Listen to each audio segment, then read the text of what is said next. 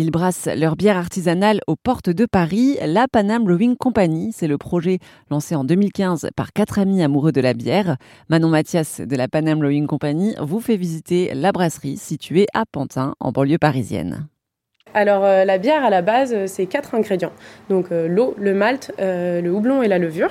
Sans ces quatre ingrédients, bah, on ne peut pas vraiment faire de bière et chaque ingrédient a son importance. Donc le premier ingrédient, c'est l'eau. Ça constitue quand même une grosse part de la bière, donc c'est important. Et bah, en fonction de où on brasse notre bière, forcément, bah, les profils d'eau sont différents et on doit aussi pouvoir ajuster le profil d'eau d'une bière bah, ait le même résultat à chaque fois qu'on brasse euh, la même bière. Ensuite, euh, c'est le malt. Euh, le malt, en fait, c'est des céréales qui ont été germées et torréfiées, qui vont apporter bah, différentes saveurs à la bière, mais aussi sera responsable de la couleur. le malt. Donc, ça, c'est du malt d'orge. Si tu veux, tu peux même le goûter, c'est pas un piège. C'est un petit peu sucré. Donc ça ressemble à des petits euh, épis de blé Ouais, alors là pour le coup c'est de l'orge. Le malt le plus utilisé ça va être le malt d'orge. On voit qu'il a ce côté un peu sucré parce qu'il a été, euh, bah, en fait, il est malté. C'est pas euh, de l'orge tout simplement, c'est de l'orge malté. Et le fait qu'il soit le fait qu'il soit sucré, euh, ça nous intéresse parce que c'est ce sucre qui va être transformé en alcool plus tard et euh, du coup qui va pouvoir euh, transformer notre bière en fait en, alcool. Donc ensuite nous en fonction de nos bières, on n'utilise pas que de l'orge. en fonction des recettes, on peut utiliser du blé comme tu l'as dit, on peut utiliser de l'avoine, on peut utiliser du sarrasin, de l'épeautre, du seigle, vraiment du moment que il y a du sucre contenu dans, dans le céréal, on peut l'utiliser. Ça va apporter bah, différentes textures à la bière, différents goûts, euh, même visuellement, euh, elle va être plus opaque ou euh, plus voilée. Tous les goûts sont permis. Ensuite, après le malt, on a du houblon. Le houblon, il est stocké en chambre froide. Juste ici, c'est notre chambre froide où on y stocke le houblon et la levure. le houblon, c'est une fleur à la base, très parfumée. Le houblon, comme je te l'ai montré, il est en pellets. C'est euh, le fait d'avoir des petites granules comme ça. Euh, le houblon, en général, il est récolté euh, en septembre. Et ce qui nous intéresse, c'est le petit pollen à l'intérieur. c'est ça qui va être responsable bah, de toute l'aromatique. Et c'est ce qui nous intéresse dans la bière. Donc, à la récolte, c'est pas nous qui le faisons, hein, c'est un autre métier complètement différent. On va extraire en gros toute l'aromatique et les acides alpha qui nous intéressent dans le houblon. Et on va les broyer, les compresser et les mettre en forme de pellets comme ça, donc de petits granules qui vont être beaucoup plus euh, simple à utiliser et à conserver. Voilà, nous on le stocke euh, au froid. Et la levure, nous on utilise de la levure sèche, mais qu'on garde au froid. Donc ici, dans cette pièce, c'est là qu'on va concasser euh, le malt. Donc là, c'est la première étape de brassage, réellement. Donc on va passer par ici cette trémie.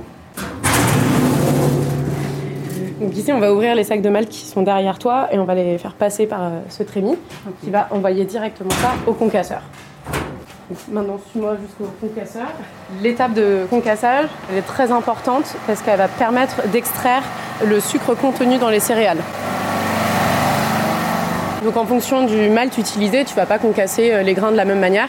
Euh, il ne faut pas euh, les concasser trop grossièrement parce que sinon on ne va pas du tout réussir à extraire le sucre contenu dans les céréales, mais il ne faut pas non plus trop concasser, sinon ça va devenir de la farine et ça va juste boucher tous tes tuyaux. Impossible de brasser. Euh, donc ici, ça va être concassé et mélangé euh, directement à l'eau et ça va être envoyé euh, dans la salle de brassage. Ici, c'est notre salle de brassage. Alors nous, on est sur une salle de brassage de 20 hectolitres, donc ça fait 2000 litres, c'est-à-dire qu'on peut brasser l'équivalent de 2000 litres à chaque brassin. notre salle de brassage, elle est constituée de 5 vaisseaux, donc de 5 parties. La première, c'est la cuve d'empattage, c'est celle-ci. Euh, l'idée, ça va être euh, là d'avoir euh, l'eau et les céréales qu'on a concassées à l'intérieur. On va empâter, c'est-à-dire qu'on va faire un peu cuire tout ça pour essayer de récolter tous les sucres contenus dans les céréales et qui vont être contenus ensuite dans l'eau. Cette eau sucrée, elle va s'appeler mou ensuite et on va la passer dans la deuxième cuve qui est la cuve de filtration. Tu vois, tu as des pales et des filtres. Ici, cette étape, ça va être L'objectif, ça va être de séparer donc, les céréales et l'eau. Parce que du coup, maintenant, les céréales, euh, tout le sucre contenu dans ces céréales ont été passé dans l'eau. Donc, ils ne nous intéressent plus. Enfin, ils n'ont plus vraiment de valeur euh, nutritive ou intéressante pour nous pour la bière. Et du coup, ça va s'appeler dresch. Donc les résidus de brassage dont je te parlais tout à l'heure. Donc les drèches, elles nous intéressent plus, on peut plus rien en faire parce qu'en fait on a pris tout ce qui nous intéressait à l'intérieur et maintenant il n'y a plus que l'enveloppe des céréales. Donc on la met de côté et on va euh, du coup la recycler, on lui donner une deuxième vie ensuite. Mais pour le moment, pour le brassage, elle nous intéresse plus. Ce qui nous intéresse du coup, c'est euh, l'eau sucrée, ce qui est le mou, ce qui va ensuite devenir la bière plus tard. Euh, donc une fois qu'on a filtré et séparé le malt de l'eau, on va ici dans cette cuve là, qui est la cuve d'ébullition. Sinon la lumière ne marche pas. Ici, on va porter à ébullition notre mou. Donc l'idée, ça va être un peu de clarifier ce liquide et d'y ajouter le houblon. Donc euh, pendant environ une heure, on va monter à ébullition. Euh, ici, tu as des petits hublots euh, de houblon. C'est ici qu'on va, va, le mettre. les houblons, tu as vraiment deux grandes familles, les houblons aromatiques et les houblons amérisants donc euh, qui vont soit apporter de l'aromatique dans ta bière, soit de l'amertume, soit les deux. Et en fonction de ce que tu recherches pour ta bière ou la recette que tu veux brasser, euh, bah, tu vas pas mettre la même quantité euh, de houblon ou tu vas pas la mettre à la même étape d'ébullition. Il faut imaginer pour une analogie que le houblon c'est un peu comme le thé. Mhm. donc plus tu vas laisser ton sachet de thé infusé dans ton eau bouillante, bah, plus il va être amer. Et si tu l'infuses en eau froide, bah, forcément tu vas avoir plus l'aromatique que l'amertume dans ton thé. Donc c'est un peu pareil avec le houblon. Et euh, bah, plus tu veux de l'amertume, plus tu vas ajouter euh, du houblon amérisant en début d'ébullition et tu vas le laisser euh, bah, longtemps. Si tu veux plutôt l'aromatique, tu vas le mettre en fin d'ébullition ou à la fermentation à froid.